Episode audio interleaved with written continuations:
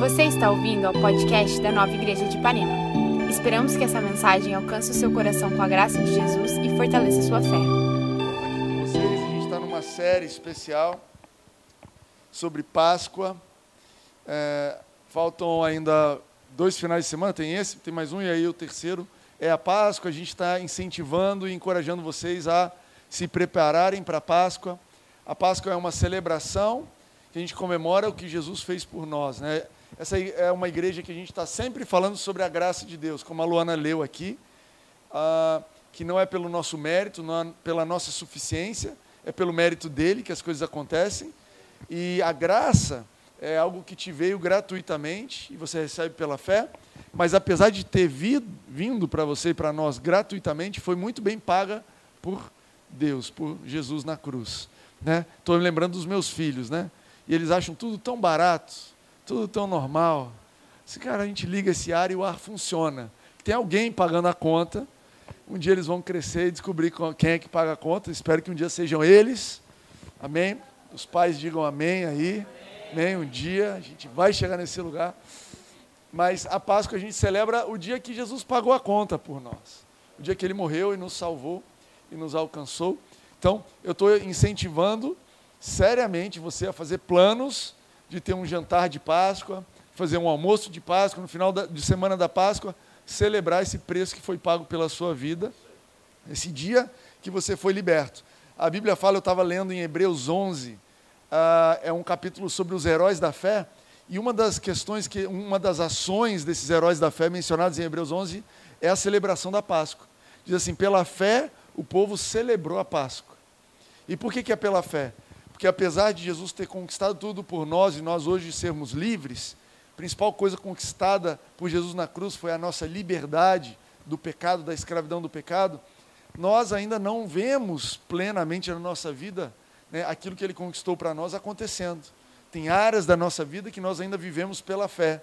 Algumas áreas nós já estamos vendo, experimentando, mas algumas áreas nós estamos crendo pela fé. E, e, a celebração da Páscoa é uma celebração tanto do que já foi, no sentido que Jesus já morreu por mim, quanto uma celebração pela fé da posse daquilo. Você vai celebrar um ano de vitória, você vai celebrar um ano livre de um diagnóstico X, você vai celebrar um ano onde os relacionamentos vão ser restaurados, um ano onde a sua família vai alcançar um novo patamar de harmonia. Como que eu vou celebrar isso, Timóteo? Ainda não é verdade. Exatamente por isso que é pela fé. Por isso que a gente celebra pela fé. E então a gente está numa série falando, preparando essa história da Páscoa. E a gente falou semana passada sobre o nascimento. Se você quiser, está no podcast, tem no YouTube. Acho que tem no Instagram também, a gente deixa lá gravado, tudo gratuito para você ouvir e, e, rever e meditar e deixar aquilo entrar no seu coração. E a gente quer, hoje quero falar um pouquinho para vocês então sobre a vida de Jesus. E é curioso essa, essa vida de Jesus, porque em, em Êxodo 12, quando foi dada a instrução da primeira Páscoa, diz lá que uh, o povo de Deus ele precisava separar um cordeiro no décimo dia, que seria crucificado, ou seria uh, como é que fala? sacrificado no décimo quarto dia. Seria. Vocês entenderam o gesto. Então, no décimo dia, gente, eh, o cordeiro era separado e esse cordeiro ele era trazido para o convívio, mas diferente do normal, que é você, tá, escolhe o cordeiro e imediatamente já abate o cordeiro, já sacrifica, esse cordeiro ele precisava ficar quatro dias convivendo com aquela família. E eu entendo que isso tinha apontava para a realidade de Jesus, que Jesus nasceu para um sacrifício. E se ele tivesse sido morto na cruz imediatamente, ele já teria cumprido o propósito de morrer por nós, o inocente morrendo pelos culpados. Mas ele viveu um tempo aqui nessa terra, 33 anos, e eu acredito que ele estava vivendo aqui nessa terra para nos ensinar como viver uma vida livre. Porque ele iria nos libertar e aí imediatamente após a ressurreição, ele a gente teria uma vida agora diferente de tudo que aquilo que a gente conheceu e nós seríamos livres. E não é fácil ser livre. Não é normal para uma pessoa que viveu a vida inteira debaixo da escravidão. Hoje em dia, né? Você, quando você aceita Jesus, quando você recebe Jesus como seu Senhor e Salvador, imediatamente a sua vida muda mas você tem irmãos e irmãs, e igreja e livros para te ajudarem a. Como é que é essa nova jornada? Como é que essa jornada agora que eu não sou mais escravo da minha vontade? Como é que essa escravo, essa jornada que eu não sou mais escravo dos meus pecados, dos meus vícios? Essa jornada onde a minha consciência agora ela é saudável, ela me aponta na direção certa. Hoje a gente tem irmãos, mas quando Jesus veio não tinha ninguém. No momento da ressurreição, aquelas pessoas todas seriam trazidas para a vida. Então eu acredito que Jesus veio e viveu para nos ensinar como viver uma vida livre. E ele deixou algumas lições e eu quero apontar algumas aqui com você nessa noite. Amém? Estão vivos, acordados aí comigo? Posso mandar apagar a luz? Não, está tudo certo. Ah, um dos pontos que eu, eu vejo que Jesus, uma das maiores diferenças que Jesus fez foi mostrar para a gente que Deus não estava exigindo algo impossível de nós. Existia uma mentalidade, ainda existe uma mentalidade de, daqueles deuses lá no céu, aquela mentalidade grega, onde Deus é um Deus perfeito, está lá no céu, não tem problema, não tem inflação, não tem dólar, não tem real. E aí ele não tem nada para fazer, e como ele está num tédio danado, porque ele já assistiu tudo no Netflix do céu, ele resolve mandar a gente fazer coisas impossíveis e dar tarefa aos homens, porque é isso. E então existia essa imagem de que, cara, Deus ele não entende o que a gente está passando aqui, e essas regras, esses padrões de Deus não são realmente para nós. Mais ou menos como a gente acha, às vezes, no médico. Né? Outro dia eu estava conversando com o médico. Se você é médico, me perdoe aí.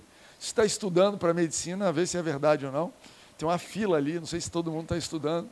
Já me olhou assim meio torto. Calma. Estava uh, conversando com um amigo meu médico e ele estava falando, ó, oh, uh, essa pessoa da minha família vai perder aqui os últimos dois dias de antibiótico, né? Não vai poder tomar porque aconteceu. E eu, pelo que eu sei, se você não tomar o antibiótico até o final, você morre. Pode esquecer, esse é o terror que você sai da, do consultório, não é isso? Você sai, olha, você não pode perder 15 minutos do antibiótico, porque se não tiver a sequência, o seu DNA alterado, aconteceu com Homem-Aranha, e você morre. E ele estava lá me dizendo, não, não é bem verdade. A verdade é a seguinte, precisa tomar cinco dias. Mas como ninguém obedece o médico, a gente já sabe, eu, a gente manda sete. Que na média a pessoa acaba tomando cinco, aí está tudo certo. É ou é, não é verdade? Médicos aí honestos e sinceros, mais ou menos verdade, olha aí. Eu acho que não é verdade muito não. A Priscila falou que não é nada verdade. Mas, ok, serviu para ilustrar. Tem gente, e, e, às vezes a gente é levado a ter um relacionamento com Deus como se Deus estivesse exagerando. Fala assim, Deus, esse negócio de nunca mentir, vamos, convenha, vamos convenhar aqui que convir, vamos convir que não dá para viver assim. Nunca mentir. De vez em quando você precisa dizer, ah, você está no telefone com alguém, onde é que você está? Estou chegando. É uma, uma licença poética, Jesus. Todo mundo entende, não está chegando. É uma coisa assim, se eu sair, eu estou chegando. Então, tudo certo. Né? Você conversa com Deus assim, Deus, eu entendo, o seu padrão é lá em cima, mas você não tá, você sabia que eu ia vir com o meu padrão aqui de baixo, e a gente vai ter uma média aqui, né? Um relacionamento com Deus como se, olha Deus, o que você o que, o que a tua palavra diz a meu respeito, as tuas promessas. Isso é muito bonito, mas eu entendo que isso assim é uma ideia geral. Esse negócio de nunca trair né, a esposa, ou então, cara, ser uma pessoa generosa. É, é um ideal bacana, mas assim, na prática, é um pouco diferente. Então, dá para a gente se relacionar com Deus no meio do caminho. Eu não minto muito, não minto pouco, e está tudo certo. E essa é uma mentalidade que prevalecia e às vezes prevalece no nosso meio, de não levar as coisas de Deus como se ele realmente quisesse dizer aquilo e como se não fosse possível. Né? Afinal, e aí existe aquela expressão, afinal eu sou só humano. Não, ninguém é de ferro, outra expressão. E Jesus ele veio mostrar que isso era uma mentira. Que isso era uma mentira é, que vem de uma mentalidade que tenta servir a Deus sem ter uma conexão com Deus. Uma mentalidade que tenta cumprir a lei sem estar com acesso, em ter um relacionamento com Deus. E quando a gente tenta cumprir as, os princípios de Deus com base na nossa carne, com base no nosso mérito, com base na nossa suficiência, a, a, a, a conclusão que a gente tira é só uma: é impossível, não dá para chegar. E aí, quando veio Jesus, que tinha relacionamento perfeito com o Pai, ele diz assim: Olha, nada que eu faço, eu faço de mim mesmo. Nada do que eu falo, eu falo de mim mesmo todo o meu tempo eu estou com o Pai, ao ponto de quando ele chegou na cruz, depois de todo o sofrimento, a única coisa que ele reclamou foi: Pai, você me deixou? A gente sempre esteve juntos.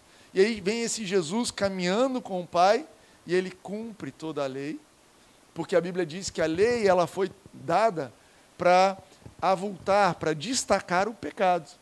Como Jesus não tinha pecado, nasceu puro, não tinha natureza pecadora e não pecou, a Bíblia diz que ele foi tentado, semelhante a nós em todas as coisas, mas não pecou, a lei naturalmente não tinha do que destacar e ele naturalmente cumpria a lei. Então Jesus veio mostrar que, olha só, essa distância de Deus, essa visão de que Deus é impossível, essa é uma visão de quem é escravo do pecado, mas agora que vocês vão ser libertos, eu quero mostrar para vocês um novo caminho, onde Deus não é mais distante, impossível, onde as leis e os princípios de Deus, as promessas não estão distantes, mas elas estão disponíveis através da graça. E aí a Bíblia conta uma história nessa linha que está é, tá em uh, Lucas 19, que é a história de Zaqueu, que eu quero ler para vocês. Lucas 19, de 1 a 10, diz o seguinte: Jesus entrou em Jericó e atravessava a cidade. Havia ali um homem rico chamado Zaqueu, chefe dos publicanos. Então, só uma ilustração, e aliás, essa série The Chosen é muito boa para você entender contextos. Né? Quem eram os publicanos? Eram os judeus traidores os judeus estavam sendo subjugados por Roma, eles eram considerados uma classe inferior. Então, o, o cidadão romano tinha direitos, o cidadão judeu não tinha nenhum direito, ele podia ser morto sem nenhum julgamento, como foi, por exemplo, Jesus, pelo bem prazer ali. E ah, essa, esse, essa estrutura de domínio eh, romana, ela subvertia, ela dominava os povos, eh, pagando algumas pessoas daquele povo para é, defenderem os interesses de Roma. Então, os publicanos, eles eram pessoas que estavam, eram pessoas do, do, do, do meio ali, talvez. Cara, a gente cresceu junto, a gente jogava bola, mas ele se tornou agora alguém que oprime o povo, que mandava os soldados baterem, matarem, quem não tivesse pagando o dinheiro, o, o imposto para Roma, e eram pessoas que enriqueciam muito com esse benefício, às custas de trair o seu povo. Então, Zaqueu, a Bíblia diz que ele era o chefe dos publicanos e ele era muito rico. Ele queria ver quem era Jesus, mas sendo de pequena estatura, não conseguia por causa da multidão. Assim correu adiante e subiu numa figueira brava para vê-lo, pois Jesus ia passar por ali. Figueira brava é uma figueira selvagem, ok? As plantas não tinham humor naquela época. Quando Jesus chegou àquele lugar, olhou para cima e disse: Zaqueu, desça depressa, quero ficar em sua casa hoje. Ele então desceu rapidamente e, o recebeu com alegria. Todo o povo viu isso e começou a se queixar. Ele se hospedou na casa de um pecador. Mas Zaqueu levantou e disse ao Senhor, disse ao Senhor Jesus: Olha, Senhor, eu estou dando metade dos meus bens aos pobres. E se de alguém extorquir alguma coisa, devolverei quatro vezes mais. Jesus então disse: Hoje houve salvação nessa casa, porque esse homem também é filho de Abraão. Pois o filho do homem veio buscar e salvar o que estava perdido. Essa é uma história de um homem que não conseguia cumprir a lei, mas ele entendeu que eu não preciso a, a lei ela não foi feita para ser cumprida à distância. Quando Jesus veio e falou, cara, antes mesmo da gente falar de lei, antes da gente falar de arrependimento, antes da gente falar do que está certo, do que está errado na sua vida, tenha relacionamento comigo. Eu vou abrir um novo caminho de acesso seu a Deus através da minha vida eu sou o caminho para você ter acesso a Deus. E esse relacionamento com Deus capacitou Zaqueu a se arrepender, a mudar de vida, a mudar de mentalidade. Eu não conheço ninguém que a Bíblia possa dizer assim, que era muito rico, ou até na nossa vida, que a gente pode dizer muito rico, que de um jantar com Jesus levante e fale: Olha, eu estou dando metade da minha riqueza. É algo difícil. E isso exemplifica o tamanho da transformação que aconteceu de Zaqueu a partir desse relacionamento com Jesus. O que Jesus estava ensinando? Cara, que nesse novo, nessa nova dimensão onde você é livre do pecado, essa nova dimensão onde a Páscoa acontece, Jesus ressuscita e você não é mais escravo, você, como uma pessoa livre, você é capacitado a viver a partir de um acesso, de um relacionamento com Deus. É o relacionamento com Deus que vai te guiar para fazer aquilo que você achava impossível. É o relacionamento com Deus que vai te conduzir aos princípios de Deus, que vai te levar a ter uma família equilibrada, que vai te levar a ter uma vida de trabalho, uma carreira equilibrada, que vai te levar a ter um relacionamento equilibrado com o dinheiro, relacionamento equilibrado com a sua saúde. É o relacionamento com Deus em primeiro lugar, equilibrando a nossa vida. Então, esse é uma da, um ponto número um que eu acredito que Jesus veio trazer, mostrar para a gente que acesso a Deus não era impossível. Ah, ponto número dois, para mim, tem a ver com uma perspectiva onde a gente olha e fala assim: tudo bem, eu entendo que as coisas de Deus são perfeitas, são alcançáveis, mas isso não dá para mim. A minha história é difícil demais. Ah, eu sei que um pouquinho de vida que eu já tenho, eu sei que todo mundo tem uma história ruim. Todo mundo tem uma história triste. Todo mundo tem um motivo para se ver vítima das coisas. Só quem não tem história ruim é quem você não sabe a história. Sabe isso aí? Se você olha no Instagram, se você olha essa pessoa e fala, meu Deus, essa pessoa plena, não tem problema nenhum, o que aquilo constata é que você não sabe nada dessa vida dessa pessoa, porque todo mundo tem uma história ruim. Todo mundo pensa e olha e fala, cara, será que isso, será que essas promessas de Deus, será que é, é, essa, é, esses princípios de Deus, será que essa vida de relacionamento com Deus é alcançável no meu contexto, no meu dia a dia? Mas Deus nunca foi servidor público. Deus não viveu no Brasil. Deus não sabe o que quer viver esse governo X, Y, Z. Deus não sabe o que quer passar por essa faculdade, ou viver, nascer nessa família, ou ter esse problema, ou andar com esse sintoma. Isso era um argumento que existia na época. E é incrível, né, que Jesus, a Bíblia, ela não esconde a, a natureza violenta e, e, e as decepções da vida e as falhas humanas. E pelo contrário, Jesus ele veio no momento onde a, a cultura do, da época era talvez a das mais violentas. Que tipo de cultura é essa que tem ah, uma morte na cruz, né, que é uma tortura, como algo legal? É, hoje a gente tem dificuldade de lidar com pena de morte. E, e a, os países que têm pena de morte, ainda assim prezam por quê? Uma, uma morte sem sofrimento, né? Uma morte humana.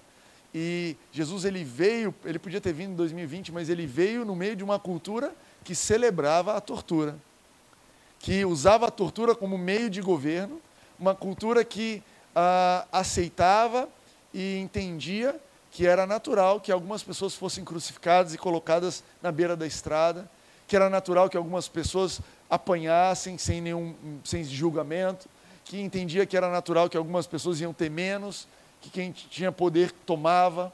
E era essa a realidade que Jesus veio. Jesus ele não fugiu da nossa realidade na época e não foge da sua realidade hoje. Jesus ele veio para te dizer, olha, eu sei que eu fiz tudo perfeito no jardim do Éden. Eu sei que todas as coisas foram feitas maravilhosas lá no começo, mas eu não fujo dessa bagunça que você criou. Eu não estou aqui para fugir e se o mundo foi criado numa maravilha, num perfeito, num jardim, o mundo foi reconciliado num momento de sofrimento, foi reconciliado num momento de. Eu até estava pensando assim: olha, eu acredito que ah, o, o, começo da história, quando Deus criou o mundo, haja luz, devia estar tá tocando uma música maravilhosa. Mas, cara, eu também acredito que quando Jesus morreu e estava carregando aquela cruz, naquela via dolorosa, eu acho que ele chama hoje em dia. Eu acredito que, cara, o som daquilo era som de tortura, som de gritaria. Eu acredito que tinha gente chorando, a mãe de Jesus chorando, né? É, aquele som de sofrimento. E Deus podia dizer: Olha, desculpa, não vou me envolver com vocês aí, porque, sabe, ficou meio chato, está meio anti-higiênico, tem sangue para todo quanto é lado. Esse negócio de gente chorando não é muito bem o meu negócio. Eu gosto de som acústico, gosto de um sonzinho mais numa boa estão meio desafinados. Sabe, esse negócio de pregar a mão da pessoa, isso aí é meio antissético, isso aí, ah, não sei, pode contagiar. Fazer o seguinte, vocês humanos se resolvam aí na violência de vocês, e eu vou me envolver lá na Nova de Ipanema, quando a obra estiver mais avançada, tiver um ar-condicionado funcionando, aí Deus vai funcionar.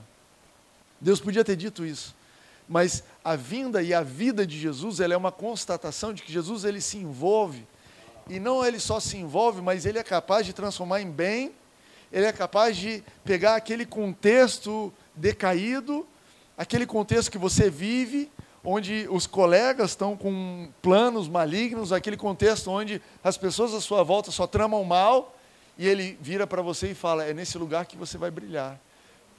Jesus viveu nesse lugar. Jesus ele veio para mostrar para a gente que, olha, eu, Deus não precisa de um contexto de perfeição para gerar perfeição na sua vida. Ele não precisa de um contexto de amor para gerar amor na sua vida. Se você vive num lugar de ódio, Jesus, ele te desafia, ele te convida, olha, você pode ser a fonte de amor nesse lugar. Que se você vive num lugar de falta, de escassez, não, mas para servir Jesus eu preciso pelo menos ter algum nível de dinheiro. Não, não, não. É na escassez, é na falta que Jesus vem e transforma. E Jesus diz isso né, para Zaqueu, ele falou, olha, eu vim para aqueles que precisam. É incrível isso, né? Enquanto a gente acha que a gente tem o suficiente, Jesus está, cara, tudo bem, segue o teu ritmo. Mas no momento que a gente se depara com um contexto de falar, cara, eu não consigo, isso aqui está uma bagunça, esse relacionamento a gente não consegue trocar mais uma palavra, é nesse momento que Jesus vem e fala, então tá bom, eu consigo transformar isso daí, você topa? Eu consigo agir nesse lugar. O que eu tenho para você é suficiente nesse momento. O que eu tenho para você é capaz de transformar esse seu contexto imperfeito. O que eu tenho para você não depende de um casamento perfeito, não depende de estar tá tudo certo, de uma história impecável. Eu sou suficiente para transformar a sua história em algo que estava decaído, algo deplorável, em algo impecável. É uma palavra nova que eu descobri, impecável. Olha que delícia. Impecável. Deus quer transformar a nossa vida em uma vida impecável, sem falha, sem mancha. Amém para isso aí?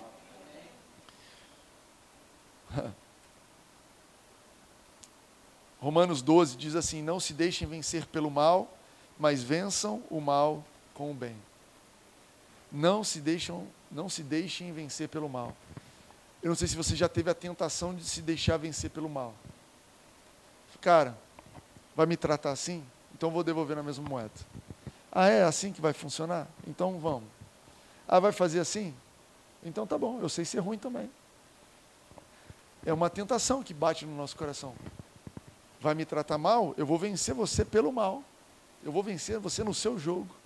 E Jesus ele não era assim, ele não funcionou assim. E ele veio para mostrar para a gente que uma vida de alguém liberto, livre do pecado, é uma vida que não se deixa vencer pelo mal. O mal está ali tentando te vencer. Cara, vamos pelo, por esse caminho. Vamos resolver isso com uma mentira. Vamos resolver isso com uma violência. Vamos resolver isso com uma, é, uma amargura. Hum, essa pessoa precisa de uma amargura. Que tal você não perdoar ele? Não perdoar ela nunca. Olha que ideia boa. Assim você vai botar ele ela numa geladeira e ela vai ver o que, que ela te causou. É uma tentação de você se deixar vencer pelo mal. E aí, Paulo escreve isso aos Romanos: não se deixe vencer pelo mal, mas vença o mal pelo bem. Sabe como é que Deus vai transformar a sua vida? Como é que Deus vai mudar? Falando a verdade, fazendo a coisa certa perdoando. Cara, você vai ganhar esse argumento perdoando. Jesus, perdoar não ganha argumento nenhum. Perdoar não resolve briga. Perdoar é muito bonzinho. Ele vai fazer isso sempre comigo, ela vai fazer sempre isso comigo. E aí, como é que a gente vai resolver? Pois é, vamos vencer o mal pelo bem? Vamos acreditar que é possível, no meio desse contexto bagunçado, dessa vida de violência, dessa vida de é, desequilíbrio, Jesus é suficiente para transformar. Essa é uma esperança que Jesus quer colocar no seu coração e no meu. Então eu falei aqui sobre a gente achar que Deus era inalcançável, impossível. Eu falei sobre a gente achar que esse Deus não é para mim, não funciona no meu contexto. E eu quero falar sobre o último ponto é às vezes uma perspectiva que a gente tem de que tudo bem, a vida com Jesus começa legal, mas isso não vai durar. As coisas não vão durar tão bem. Se você recebeu Jesus há pouco tempo ou está caminhado com Jesus há um tempo, você sabe que às vezes você começou numa euforia, mas as coisas vão mudando, né? Aquilo que começa numa boa. A gente vive uma sociedade né, que adora os começos, não é isso? Cara, festa de casamento, um começo, uau, maravilhoso. Hoje de manhã tive uma ideia bacana aqui. Eu falei, cara, alguém podia passar uma lei que para você se separar, você precisava fazer um depósito no valor da festa de casamento. Não é? O cara gastou 50 mil, 100 mil reais na festa. Tudo bem, vocês querem se separar? faz um depósito em juízo em prol dos outros casamentos, a gente vai pagar custos e jantares para outras pessoas que querem continuar casadas, mas o mesmo mesma empolgação do começo para você terminar, não tem isso, né?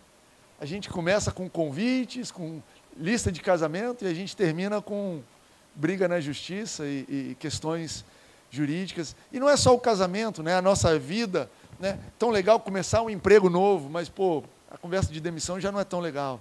É tão bom. Eu estou passando aqui pelo final da obra. O começo da obra era tão legal, gente. Tinha arquiteto e a gente ficava mudando as paredes de lugar e era maravilhoso. E agora isso aqui vai ser, já estou vendo cheio e o meio da obra não tinha nenhuma graça. Cadê aquela parede? Arranca essa parede, desiste dessa parede. Vamos mudar, por quê? Porque o meio, muitas vezes, não tem tanto prazer quanto o final. E a verdade é que eu acredito que a gente está indo numa direção de uma sociedade que quer só o começo. Então a gente quer ficar casado por seis meses e acabou. Não deu nem tempo de passar para o meio do casamento e já para no começo.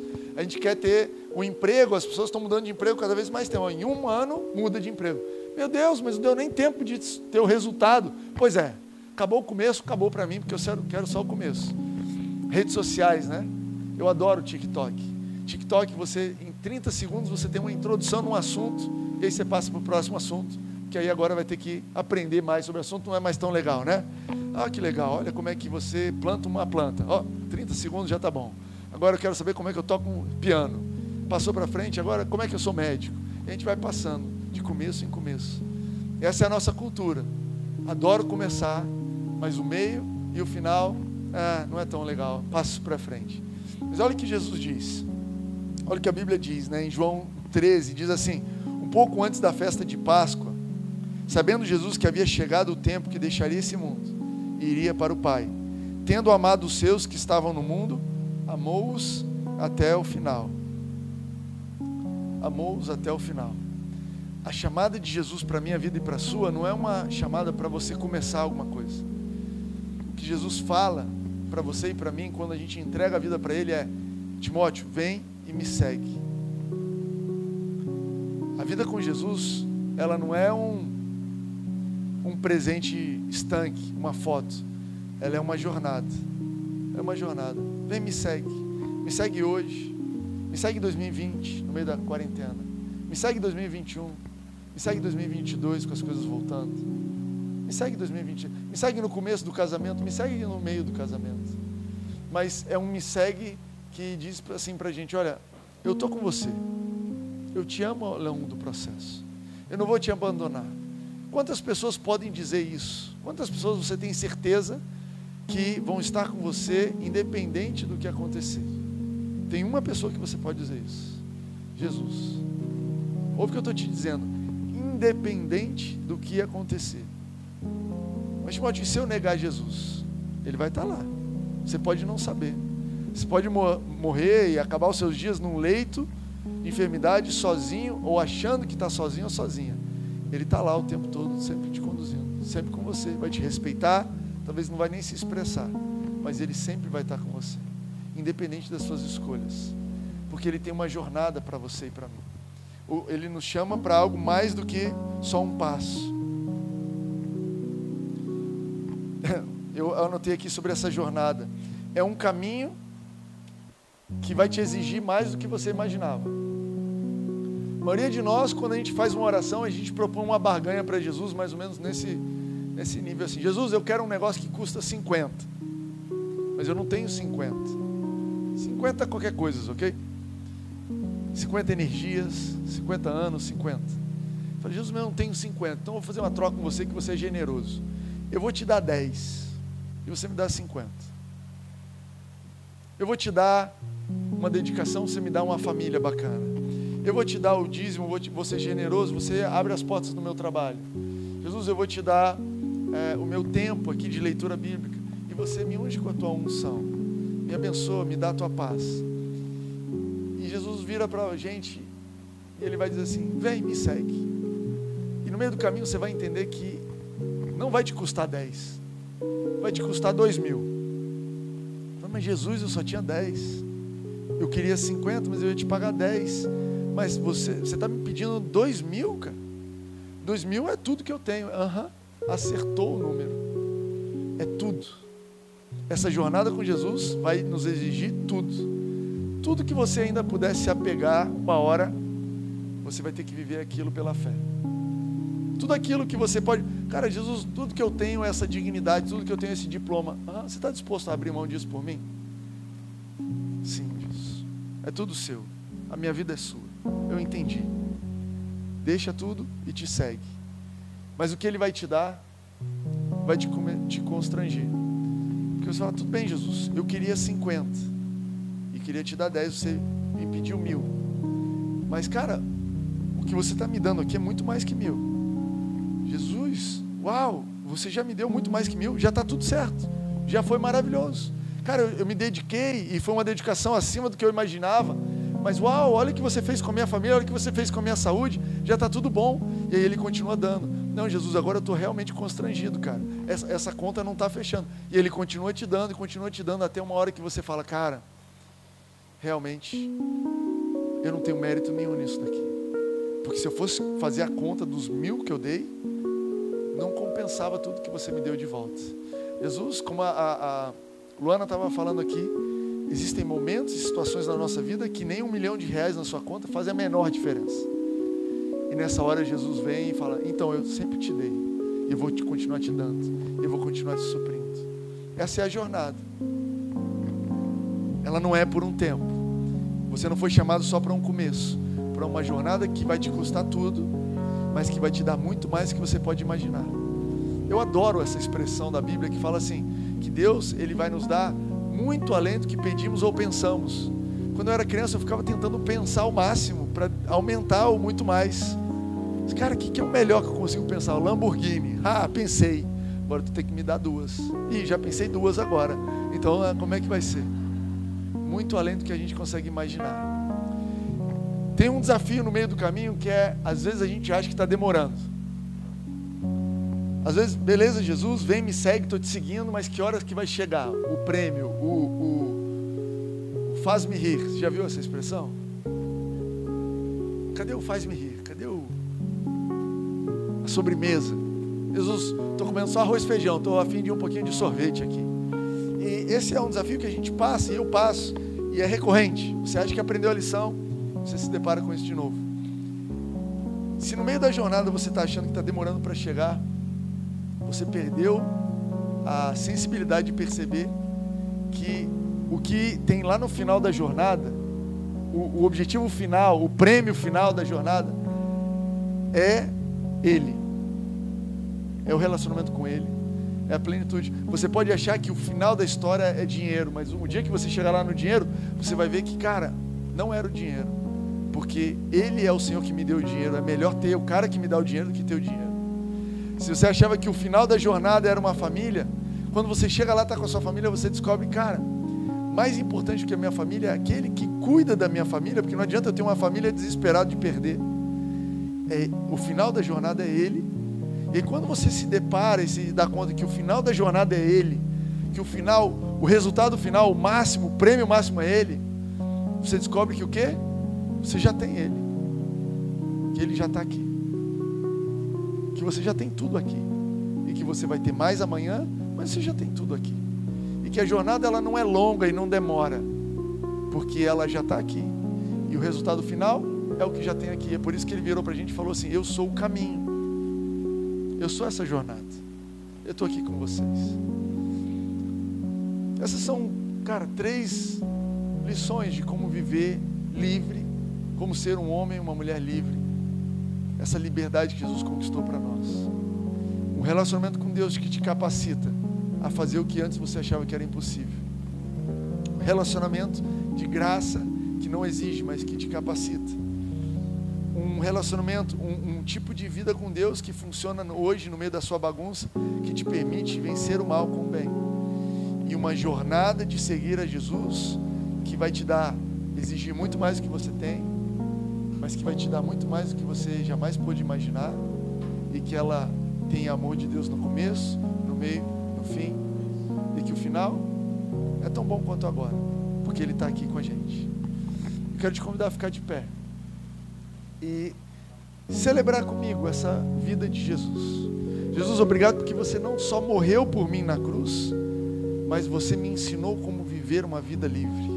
Obrigado porque você não me veio só para resolver o meu problema, mas você veio me ensinar a não me meter em novos problemas. Obrigado porque você abriu lições importantes de vida, para que eu possa viver uma vida em abundância hoje. Obrigado porque você está aqui do nosso lado. Feche os seus olhos no lugar onde você está.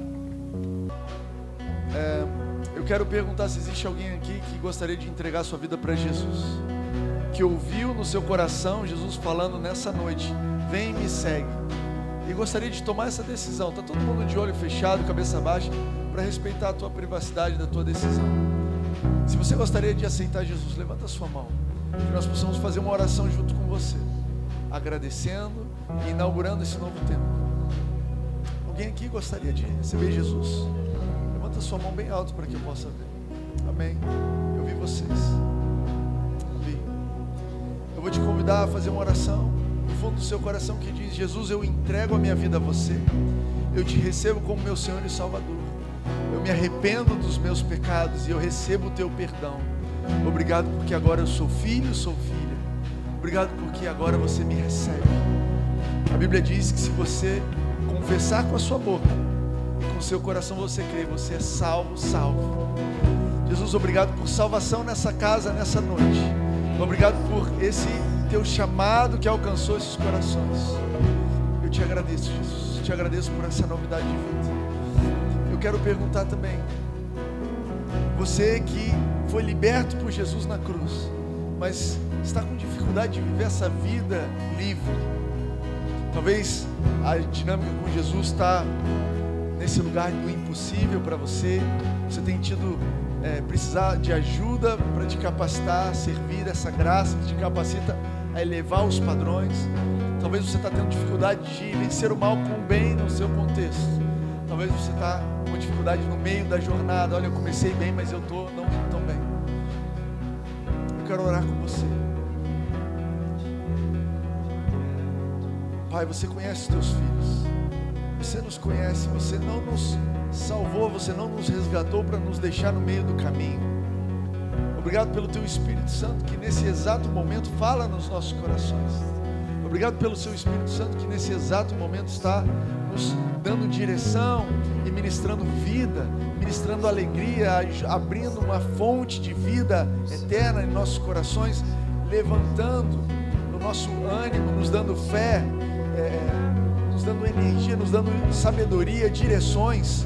Eu vejo nesse momento é, é, conselhos de sabedoria sobre decisões. Faz isso, não faz aquilo. Ah, ah, eu vejo pessoas tendo visões aqui nesse momento de, de como fazer, de como tratar, de como se humilhar, pedir perdão, lançar fora rancor. Sabe, obedeça e siga aquilo que o Espírito Santo está te dizendo.